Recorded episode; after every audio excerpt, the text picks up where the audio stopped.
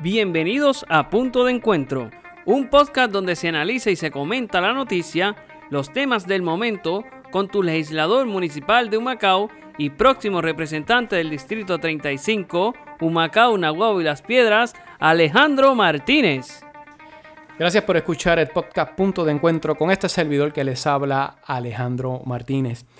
Antes de entrar en, el tema que teníamos para el día de hoy, quiero eh, hacer un comentario sobre el censo 2020. Ya comenzó en Puerto Rico el censo y es importante que las personas que reciban los cuestionarios que están repartiendo los empleados del censo sean completados por cada uno de nuestros ciudadanos y hagan llegar ese cuestionario a las oficinas del censo. Es importante que cada uno de nosotros nos hagamos contar para que Puerto Rico pueda contar con los recursos necesarios para la infraestructura que necesita Puerto Rico, para los diferentes programas federales en los cuales nosotros participamos, eh, que puedan recibir los fondos suficientes y así poder mejorar la calidad de vida de cada uno de nosotros. Así que tú que me escuchas, hazte contar para que Puerto Rico pueda contar con los fondos necesarios para sus diferentes programas federales. Así que participa del censo 2020.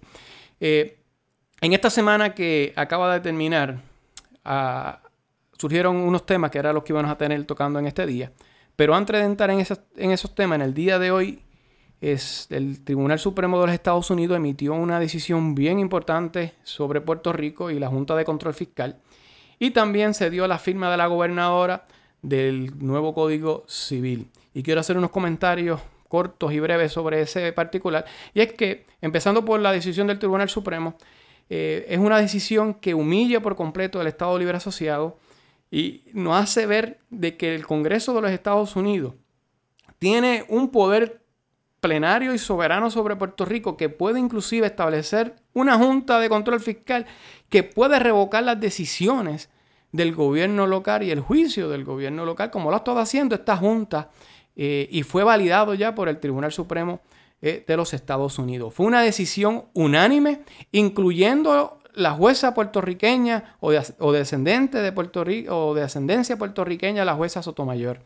Es una, una decisión que hay que estudiar eh, en detalle y ya es hora de que el liderato del Partido Popular se llene de orgullo y se una ya a uno de los, a, uno de los dos movimientos que piden que Puerto Rico sea tratado con dignidad, que uno es ser Estado con igualdad de derechos, pero con igualdad de responsabilidades, o reclamar la independencia de Puerto Rico y aspirar a una soberanía separada a través del movimiento independentista puertorriqueño. Pero ya basta de que el pueblo de Puerto Rico tenga que aguantar la humillación que eh, estamos sufriendo porque el liderato del Partido Popular sigue insistiendo de que los puertorriqueños no nos podemos decidir en una de esas dos vertientes. O somos Estado o somos República. Pero tenemos que darnos a respetar. El liderato del Partido Popular tiene que tomar una decisión y no es para más tarde. Debe ser ya. Y los emplazo a través de este micrófono para que decidan ya el futuro de nuestra patria y se unan a uno de los dos movimientos para poder resolverlo. Así que participen en este plebiscito que está en las próximas elecciones en, el mes de noviembre y le digan sí a la estadidad y aquel que no cree en la estadidad que le diga no. Pero vamos a participar ya y a resolver el problema colonial de Puerto Rico. Sobre eh, la firma del Código Civil, eh, sin lugar a dudas, un paso muy importante. Un código que data de 1930, alrededor de 90 años después, al fin se logra eh, poder modernizar ese código a la realidad del siglo XXI, que todavía puede tener una deficiencia el código. Claro que sí.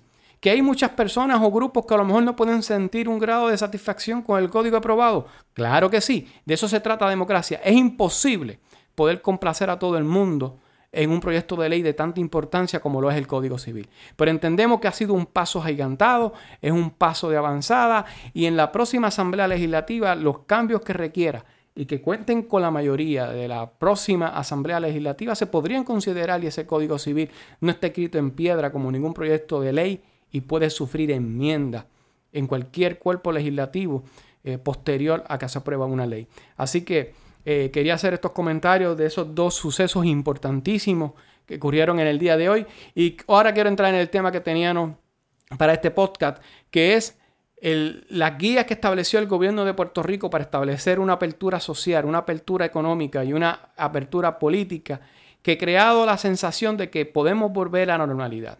Esto ha traído, sí, una serie de problemas en, el comportamiento de muchos ciudadanos que han salido a la calle sin las debidas precauciones, por la sensación que ha creado eh, el que puedas volver a salir, visitar una playa, visitar un restaurante eh, y o, salir simplemente de paseo eh, con la familia. Creo que el pueblo de Puerto Rico, después de casi 70 días o poco más de 70 días de encierro a través eh, de esta cuarentena que se ha extendido tanto tiempo, creo que era necesario ya poder salir.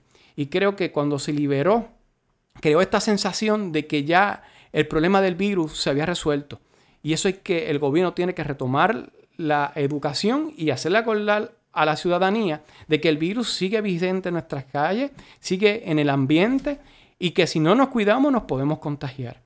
Y que tenemos que sí salir y buscar eh, cómo podemos vivir con el virus en nuestras vidas, protegiéndonos con unos niveles de higiene y con, manteniendo el distanciamiento social que se les requiere a las personas, que ese grado de responsabilidad, si queremos tener una vida lo más parecido a la normalidad, porque nunca por el momento, no vamos a poder llegar a la normalidad que teníamos antes de la pandemia, porque no existe una vacuna y todavía no hay un tratamiento que haya probado eficacia contra este virus.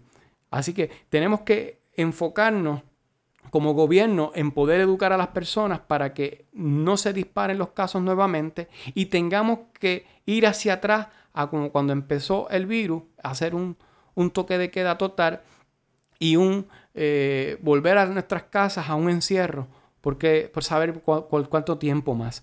Eh, es un bien importante que entendamos que aunque podamos ir ya nuevamente a un templo, tenemos que hacerla con las debidas precauciones, que aunque podamos volver a un restaurante eh, a, comer en familia, que lo hagamos con las distintas precauciones. otra área bien importante sobre esta apertura social y la labor que ha hecho el gobierno tiene que ver con la tecnología, cómo el gobierno ha utilizado la tecnología pues, para poder otorgar las ayudas que eh, otorgó el gobierno federal a través del CARES Act y eh, el incentivo federal, el desempleo conocido como PUA, la, aportación adicional que se está haciendo a lo que es el desempleo regular.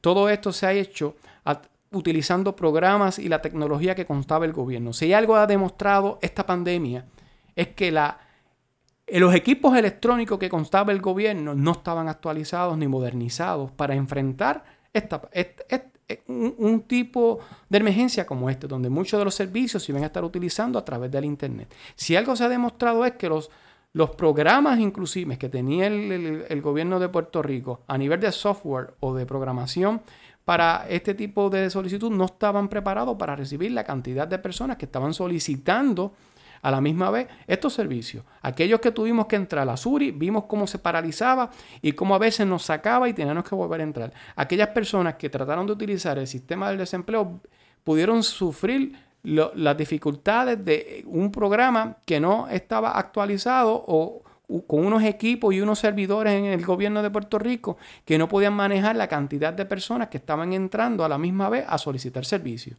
incluyendo volviendo a Zurich, como el gobierno tuvo que tratar de organizar a las personas en unas fechas en específico, unos seguros sociales en específico, para evitar cargar eh, la, plataforma y que pudiese ser eh, viable la entrada. Y aún así, siempre se sobrecargó y siempre hubo diferentes problemas. Así que eh, el gobierno de Puerto Rico tiene que hacer una infraestructura, eh, en, una inversión en la infraestructura tecnológica y en los diferentes programas que tiene para eh, enfrentar y para dar los servicios y para enfrentar las futuras emergencias que podamos vivir en un futuro o en un presente bastante cercano.